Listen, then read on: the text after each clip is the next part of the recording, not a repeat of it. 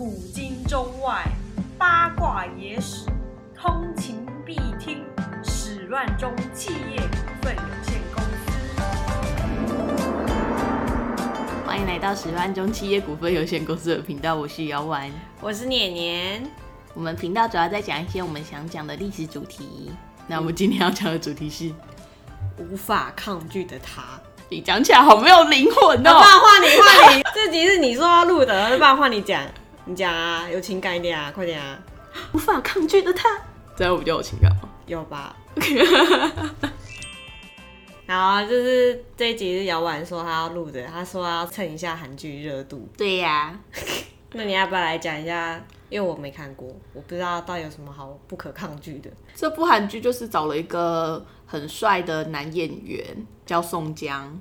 然后跟大家觉得很漂亮的女生，但我觉得还好 的女主角，然后就是有一些十八禁的画面，哦，所以它就是轻微带过啦。哦，所以它不是十八禁的韩剧，它是韩剧吧？它是韩剧，只是它拍的有点露骨这样子，大家都会被宋江的一些行为，然后觉得好帅，然后就是女生下面就是会排卵啊，然后会分泌一些内分泌啊，然后地板就会很湿滑、啊，太夸张了吧？大家的反应都这样 啊，然后无法抗拒的他就是 在讲说男主角就是一个喜欢把女生玩弄在鼓掌间，但是然后不会给他们一个名分，本来姚婉是说想要聊渣男，但是我真的对渣男没有兴趣。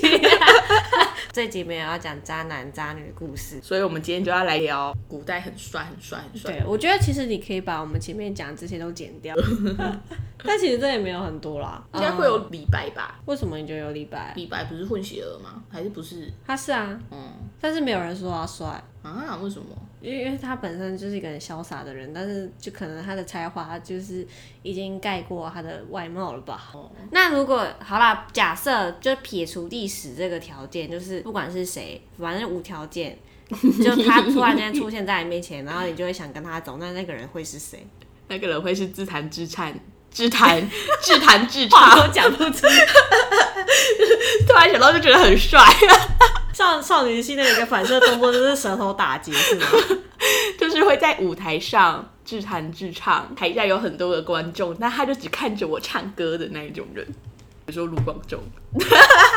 那你呢？你说我吗？对啊，我怎么办？我都二次元的、嗯，叹屁气啊！我的初恋对象是宫崎骏的《星之谷》男主角，你应该没看过。对，是我没看过。对，但是小时候真的是觉得啊，超赞。你现在表情瞬间变得很少女。你刚刚凭什么说我啊？因为现在在讲无法抗拒的他，我当然无法抗拒的哦。如果他突然间出现在我面前，或者是我变成平面二次元的话，我就会跟他走，就这样。你哎、你没有讲到他帅的点。他帅的点是他的行为啊。对，一段我觉得那一段是经典。他们会骑到一个很陡的坡，那是一个上坡，然后男主角就骑得很吃力，就几乎是上不去。后来那个女生就跳下来，在后面推他，男生就说不要，我早就已经想好，我一定要载着你这样子骑上去。然后女生就说你早就已经想好是怎样？然后呢，就他就跳下来推他，就推他说。如果你早就想好，那我也想跟你说，我就是如果发生这种事情的话，我会想要在背后支持你。哦，觉得你是对女主角那一段，对啊。当然来说，大家应该都会对这一段感到 sweet 吧？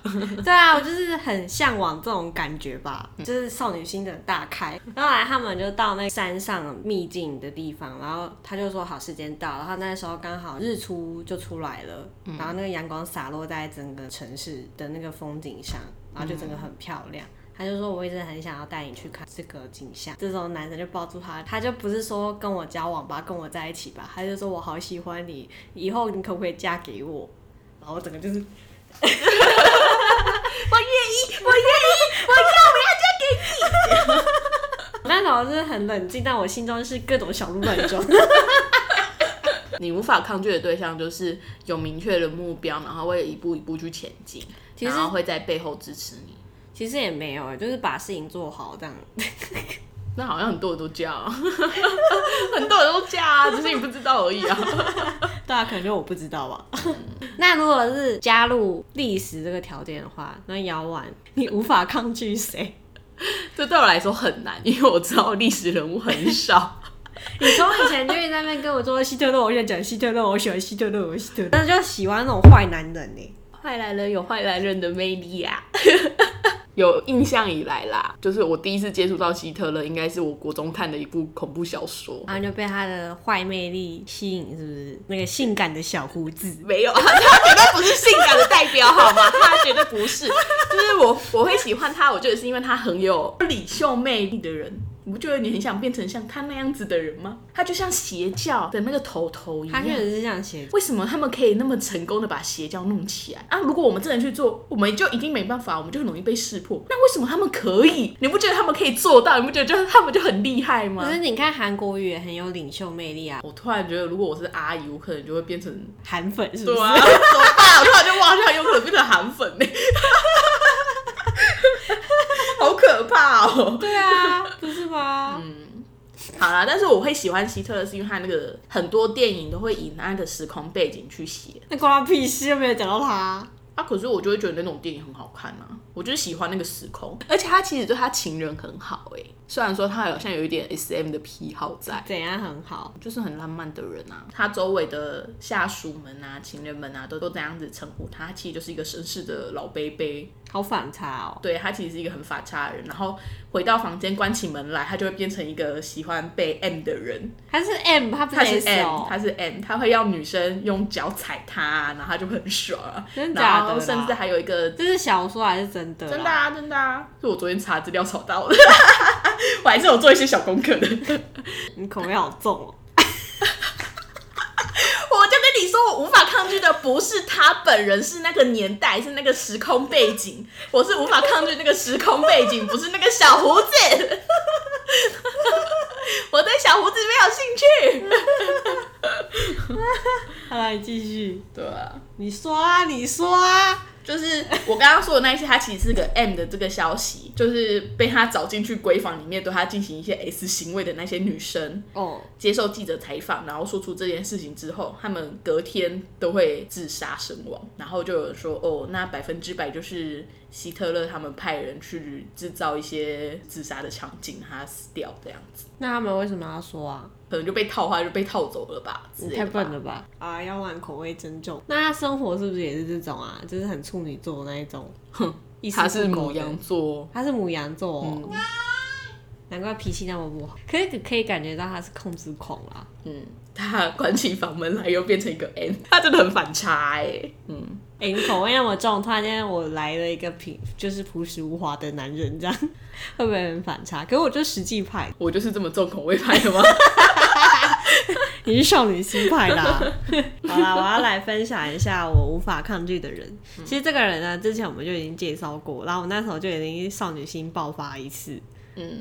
那个是我们第二集，然后那那一集的主题是真奥斯汀。嗯，然后大家不用回去听，因为第二集我剪的很烂，那我又一直懒得去修改它，所以我现在再从头来讲一次嘛，没有啦，我要讲的是真奥斯汀的他的五哥，嗯，是超级冷门的，就在历史中那么多的人当中，就突然间出现一个是真奥斯汀的哥哥，他真的是我真的是实至名归，无法抗拒，就是如果他突然间穿越过来，我真是立刻下跪跟他求婚。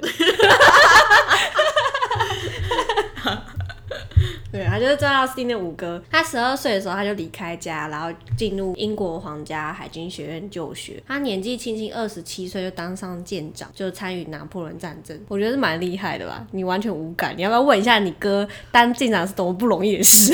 哎，二十七岁可以当整艘战舰舰长是一件很厉害的事情哎。那不就是跟连长差不多吗？没有舰长，就很那个上面好几百个人哎。你一连也很多人不是吗？哦啦，是的，就是一个在海上，一个在路上啊。所以如果是路上的，你就无感；你一定要海上的，浪漫，你一定要海军，而且离我很远。你一定要海军，陆军不行，久久才回来一次。空军呢？空军可以吗？空军有生命危险，而且他海军也有啊。他就一接一架飞就是两个人，就是我觉得对海军有一个魅力，就我，可是我强调重点是他们平常不会跟我联络，而且你也知道他在哪里就很安全，他就在海上，他能干嘛？好啦，就是因为他是海军，所以我就加了一点帅气的魅力值。而且他从开始当舰长之后啊，出了名就是很为下属谋福利啊，而且很重视每一个人的健康安全的一个长官。那他在个性方面，不是他爸爸就说你要当一个严以律己的人嘛？他确实在这方面是蛮严以律己。你知道他曾经把他已经用了五年的怀表丢掉，那只怀表慢了五分钟，他觉得这个东西太不可靠了，他不想要这种不可靠的东西。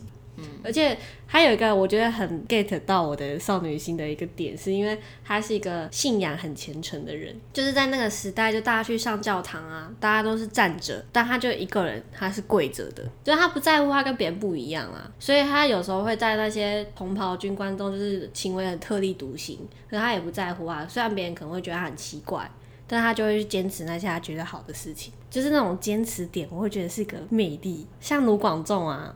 他就坚持他每天都要吃早餐，我就觉得这很有魅力。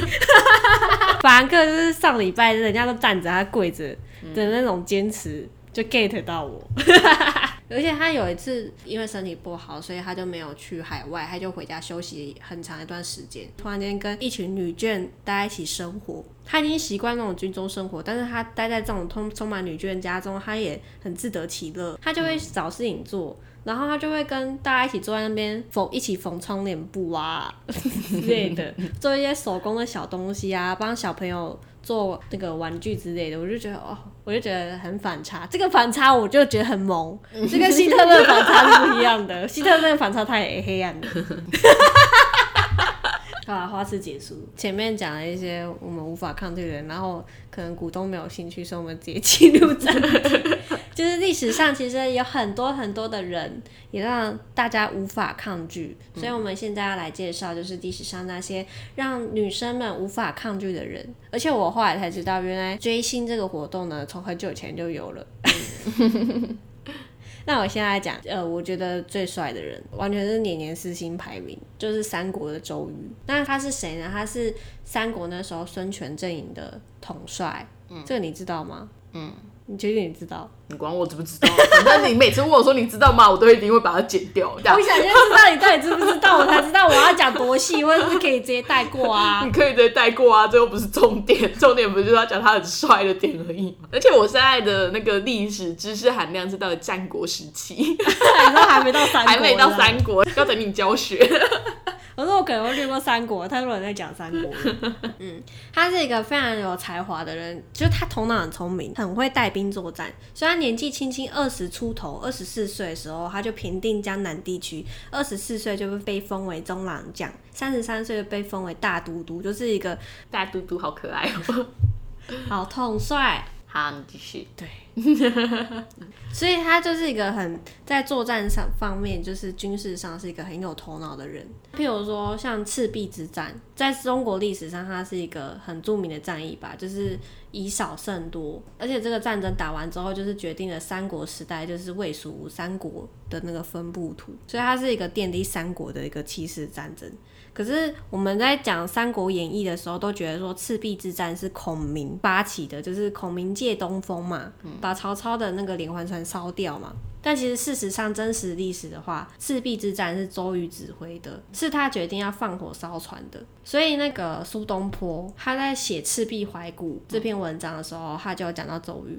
他是这样子写赤壁之战中的周瑜，他是写说：“雄姿英发，羽扇纶巾，谈笑间，樯橹灰飞烟灭。”听起来很帅，很潇洒哎。对，他就是一个那么帅的人。那他同时也是一个很有风度的人。就是他少年发迹嘛，你看二十出头就被重用啦，所以就很多老前辈就看他很不爽，就会不想去听命于这个很年轻的二十几岁的人。所以就会为难他，而且甚至还会羞辱他。但是在羞辱的时候，周瑜他从来都没有生气过，反而还处处礼让，去包容他。就知道因为他这样的态度，所以最后那些老前辈都被感动。后来呢，就是变成一个军中就是很受人尊敬的人。那曹操他是一个很爱才的人，他就听闻说周瑜这个人很厉害，所以他就派出了一个人去东吴当卧底，想要挖角周瑜。就没想到周瑜一眼就看出那个人是卧底，他就跟那个人说：“我不会被你挖角的，君臣之义，骨肉之恩，我的君王对我那么好，就像是我爸妈一样。对，所以我是不可能被挖角的。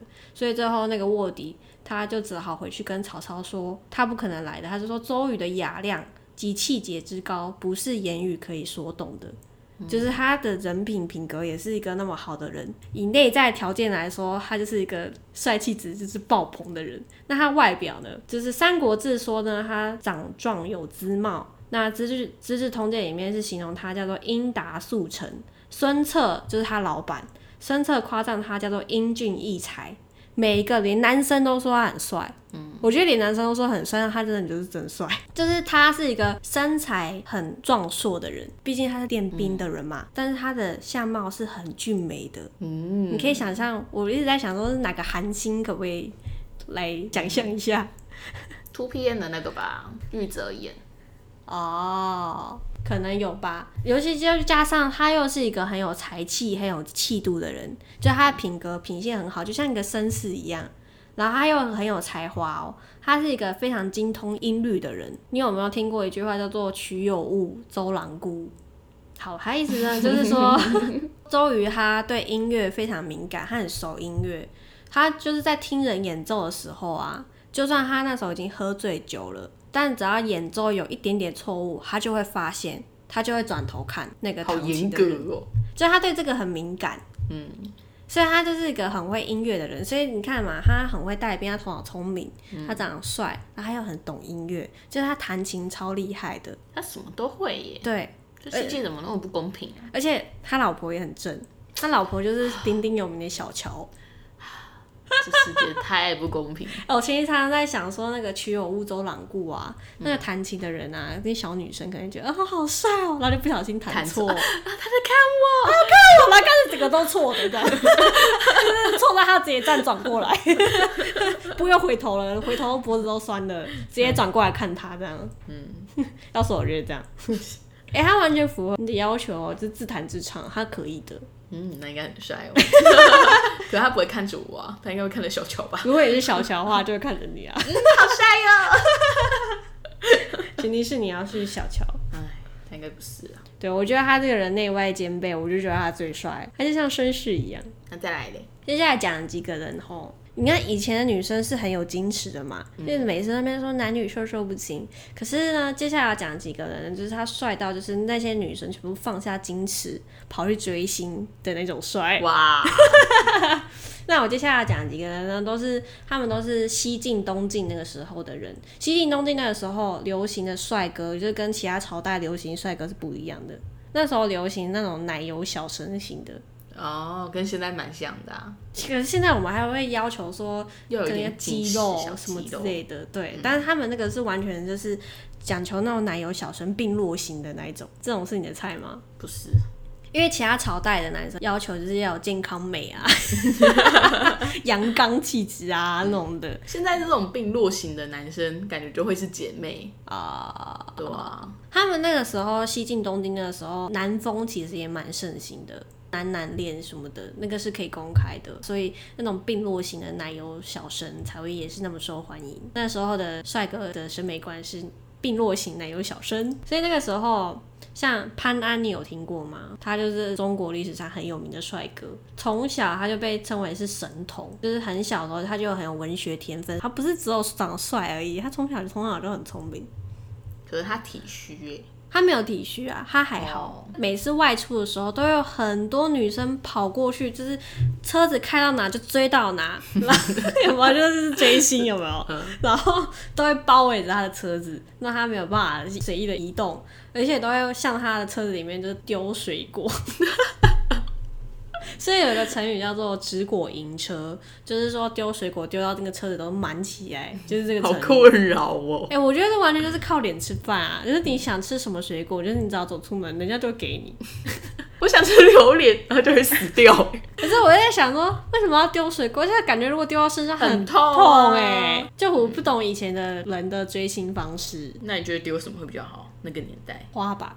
好像他们也会丢花啦，哦就不会痛，而且打到你的脸，然后那个花瓣就在你身上这样子，对啊，如果你是 花瓣你是被什么水果丢到脸的话，感觉就很痛啊。还是他们丢的都是葡萄，葡萄如果被打烂，很恶心，不能可以边张嘴啊，就吼吼吼。变成特技是不是？反正以前他只要一出门，就是大家全部都会追着他。嗯，然后就很好笑的是，他有个同期的人就是左思，左思就看到他哎、挺好，就是出门这样，就大家都丢水果给他，所以他就开始学潘安发型啊、衣服，就完全跟他一模一样。这种感觉已经被大家唾弃都。没，错，他就他也一起这样子驾车出去，他想看大家反应。《世说新语》就记载说。于是群欲其共乱垂之，尾顿而返。就是其他女生看到就立刻说学什么潘安，就开始对他吐口水，就众人包围他，对他吐口水这样。然后他就整个很萎靡的，就是很沮丧的回家，完全没有办法跟潘安一样的效果。他这就是靠脸吃饭，长得帅真好。然后另外一个帅哥，我觉得很好笑，有没有叫很好笑啊？就是我觉得很夸张。然后他也是跟那个潘安是同个时代的人，那他有多帅呢？啊，那年代女生很忙哎、他太多帅哥了，他们要追潘安，还是要追这个呢？都 追都追。怎么办？可是可是我的水果只剩下这一些了，我要丢到谁的车上？哎、搞不好他们还会有那个什么粉丝分派，有没有？互看在那边不顺眼，对，就粉丝这边互赞。那明明那两个帅哥可能都还是好朋友，嗯，搞不好他们有发生这种事。不可能。对，那魏界到底有多帅呢？就是那时候《世说新语》就是记载说，魏界的舅舅叫王继，也是一个很帅的人哦。可是呢，他每次见到就是他的外甥魏界的时候，都会感叹，就是说原文是这样讲说：“珠玉在侧，觉我心碎。”就是说，他觉得跟魏界待在一起的话，就会觉得好像有一块珠宝在我旁边，随时都在发光。相比之下，他就变得好丑。好难过哦、他这样子称赞他的外甥，就是就是那么的帅。那他就是一个标准的那种病弱型的美男，就是因为他从小就是很容易生病，体质就很差，所以他天生就有那种病弱的那种忧郁气质，那种黑眼圈啊，皮肤很白皙呀、的那一种忧郁鬼魅气质。他妈妈从小叮嘱说，你身体很弱，所以你平常不要奔跑啊，你尽量也都不要讲话。就你讲话会伤喉咙。什么心肺就不好，会喘气之类的，所以你尽量就不要讲话。所以他大部分都不讲话，但是呢，他只要一开口呢，所有人全部都会为之倾倒。对啊，因为他很少讲话，所以他声音很清澈哎。嗯，而且他又是一个很聪明的人，他只会在必要的时候开口。对，没错，开金口由来是他哦。就是人家有一句话叫做“玉振金声”，就是在说他。哦就他说话很好听，而且他讲的东西是非常直中要害的那种。嗯，所以就是只要一他一开口，大家全部是啊，就连男生女生全部都是，就觉得今天值得这样。嗯，对，那我刚刚不是说潘安早出门，大家都会围着他丢水果这样吗？那魏界不行哎，你不可以对魏界丢水果，他会死掉 哎。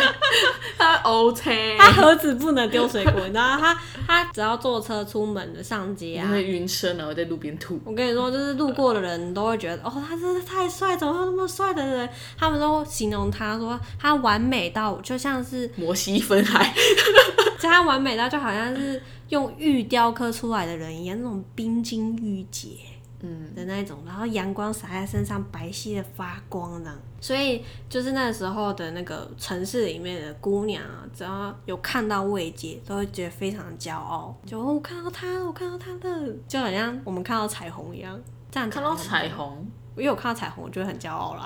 为什么啊？好啦，那不然要讲谁？看到极光吧。你都在这个时候看到极光，是不是？那是天要灭亡了，那 时候看到我们在北极看到极光，还是你在路上看到谁，你就会觉得很幸运，然后就会到处跟别人讲卢广仲哦，我觉得如果我在路上看到卢广仲，不会认出来。太烦了。反正就是那边那时候的人，就是路上的姑娘都要看他一眼，未见就觉得哦，今生值得这样。就是因为他帅到非常有名，所以他有一次就从他家乡到京都的时候，京都首都的人哦，早就听闻他很帅这件事情，所以他一到京都，所有人全部都跑出来看他到底长怎样。然后那时候就是已经形成，就是整条街上满满都是人，就是为了要看他，就围堵的像一大堵墙一样。因为魏家他本来就是身体很虚弱嘛，嗯，然后寸步难行，就是没有氧气，他会昏厥。在车上，然后全部人全部挤着他，他就觉得身体很劳累，而且心理压力很大，嗯。后来他好不容易可以回到他住的地方，之后过没多久他就死掉了。所以那个成语叫做“看杀未接”，就是说未接是被人家看死的，好可怕哦！太多人要看他，他为什么不开个镜头？不好意思，你们可以让让吗？然后就像摩西分海一样，然后人就在那真滑，然后让出一个过道给他。大家还是想看他，啊就大家就争相着要看他。所以他是被自己帅死的。因为太帅了，所以被人家看死，好好笑哦！大家明明就说早上起来被自己帅醒，因为找到镜子，但他是被自己帅死，他真是被帅死的，这完全是因为他美貌而死掉哎！那阎罗王在审判他的死法，我很好笑哎，死因太帅，嗯，他就是完全就是真的是帅死哇，好可怕哦，到底多帅？那还有吗？下一个人呢？他叫王衍。嗯，那我刚刚讲的那两个人呢？潘安跟个魏晋呢？他们是西晋的人。那王衍呢？他是东晋，号称东晋第一美男。我那时候历史老师跟我们在讲这个人的时候，他整个笑疯。就是他是一个很聪明的人，他很有才智，虽然他还当到宰相，可是因为西晋、东晋那个时候，他们流行的是玄学。就是老庄那种思想，无为而治这种东西。那在汉朝那个时候，汉武帝他是罢黜百家，独尊儒术，就是说大家要上进啊，要治国啊什么的。可是呢，到西晋、东晋那个时候，大家就会不想管政治，就每天在那边逍遥啊，然后讲一些很虚无的东西，这样就觉得说现在世代那么乱，就是我再怎么努力也没有用。就有点像现在的那种，我就废我就烂，对我就烂的那种心态。虽然他们就是讲究那种比较虚无的那种东西，越废就是大家就觉得这个人越高尚这样。所以王爷他虽然当宰相，他就是这个风气代使人，每天在那边最烂的那种 逍遥缥缈这种东西，嗯，就以至于呢，你看当宰相的人都这样了，更何况其他下面的人。所以呢，这个国家呢一下呢就被匈奴攻破了。嗯，所以那时候匈奴攻破进他们。的国家的时候，他们就会想说有哪些人可以用，哪些人不能用，所以那时候他们当然就会去会见宰相，看这个人可不可以用嘛，会想知道他的心态到底是怎样。你看匈奴，他就是个北方汉子嘛，嗯，他就是外族的人啊，就是他们是那种很雄健威武的那长相的人，很魁梧的那一种，就突然间遇到这种。病弱美男，就是完全是不一样的那个画风。嗯，那时候他们一看到王岩，整个就是为之惊人，就哦，这个人好美，这到底男的还女的啊？就那个时代，就是常常会男的女的会搞不清楚啊。嗯，就想怎么会有那么漂亮的美男？匈奴王就跟他聊天，就发现说这个人真的很聪明，很有脑袋。那为什么会把国家变成这样？就他就问他说：“你明明就是一个很聪明的人，你知道很多事情可以做，什么事情不能做？为什么你就会让这个国家继续烂下去？你为什么摆烂？” 就王衍就讲了一句话，就说政事太复杂了，我不了解，就是这种东西太污浊了，不合我的 style。我的 style 就是清流、潇洒、逍遥。那干嘛来当宰相啊？又有钱啊，不能碰，这不符合我我的人设。匈奴王那时候就觉得说，天哪，这个人完全不能用哎，就觉得这个人只能杀掉了，好可惜哦。所以他就觉得这个人该死。所以他们就决定要杀掉王爷。可是呢，就跟猎人遇到白雪公主一样，你还记得猎人为什么放走白雪公主？太漂亮了，因为她太漂亮，下不了手。所以呢，那些那些匈奴，就是那些汉子，北方汉子，他们要杀王爷。他们也下不了手，觉得太漂亮了，然后下不了手，就每次那个刀要砍下去，就看到他脸就心软这样。然后试了好几个人，没有一个人杀得下去。那把他眼睛蒙住了。哎，你要想想看，看匈奴，他们是北方汉子，他们哪管这些东西？他们手起刀落，手起刀落的，一下子攻进下去，竟然会一个人都杀不了，哎，嗯，就觉得很夸张。他们后来试了好几个人都没办法杀杀下去，后来他们只好试了一招，把王眼杀死。你知道他们用什么方法吗？把他的头盖住啊？不是。下毒药不是给他每天照镜子，看会不会帅死。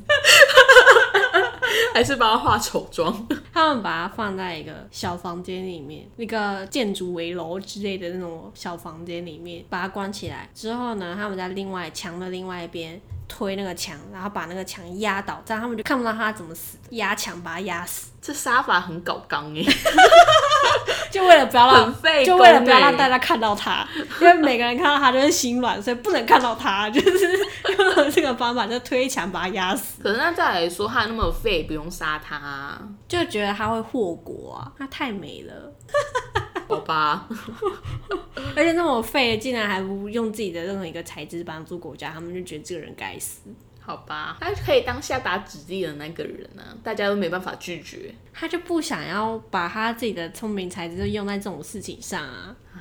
好吧，但我觉得他的死法实在是没有一个人下得了手，不忍看到这个人受到任何一点点伤害，好吧，到底多美？嗯我们还有几个人啊？没有了。我、没有了。对啊，哦，所以你觉得最帅的是我个人小乔她老公？我个人最欣赏的是周瑜啦，嗯，因为其他那种美男呢，就不是我们的的菜哦。因为我觉得病弱美男站在我们旁边，我都会选的我比他壮很多。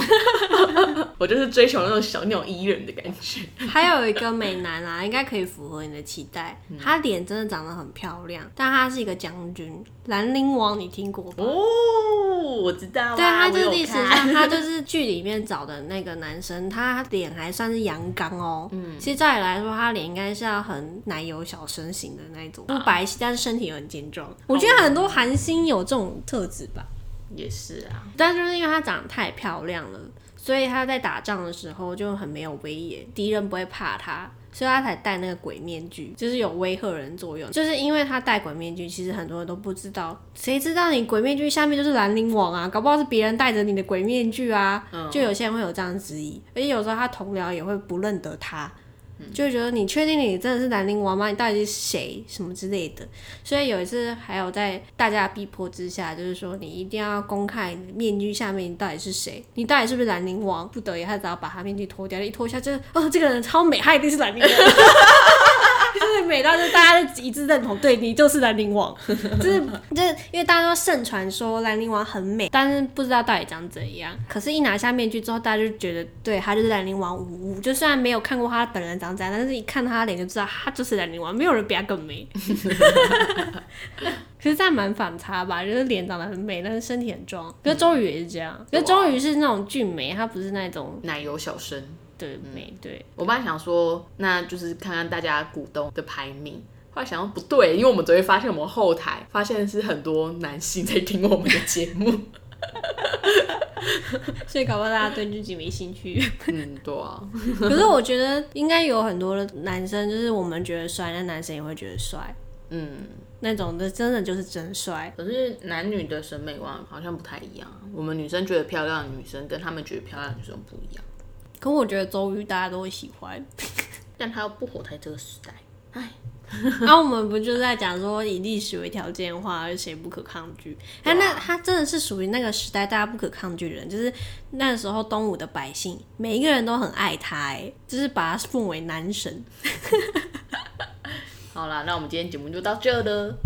耶已经很久没有这么快就录完嘞。还是你想继续？你完全对这集一点热忱都没有。没有啊，没有啊，应该还是有一些哇的地方啊。有吗？有啊，讲到卢广仲的时候啊，超级真实。好哦，还是你有什么话要补充？没有，我只是怕这集会很无聊。那怎么办呢？但也就只能这样啦。因为我们本来想说今天到底要录什么，还是又要继续讲伍子胥的故事，你是不想听的？也没有不想听啦，就是很想要中间隔一集其他不一样的。我们已经隔了一个月嘞。哦，好像也是哎。好啦，那就这样，好，拜拜。拜拜。